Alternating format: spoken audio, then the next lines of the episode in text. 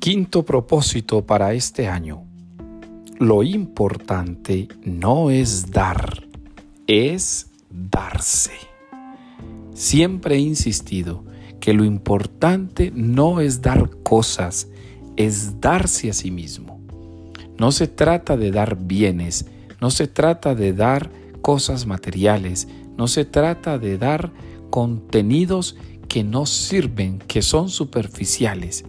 Se trata de darse a sí mismo. Los cristianos hacemos la diferencia porque no solamente entregamos el corazón en lo que hacemos, sino que sabemos que lo que hacemos es entregando siempre el corazón.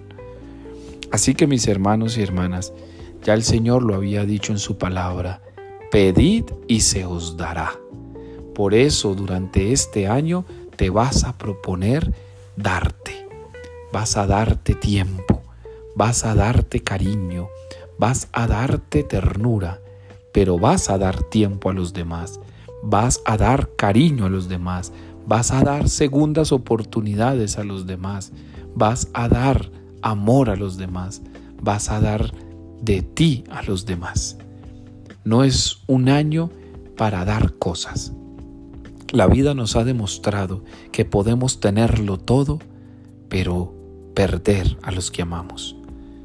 Sé tú de los que demuestren que puedes no tener nada, pero tener a muchas personas a tu lado porque te has dado para ellas.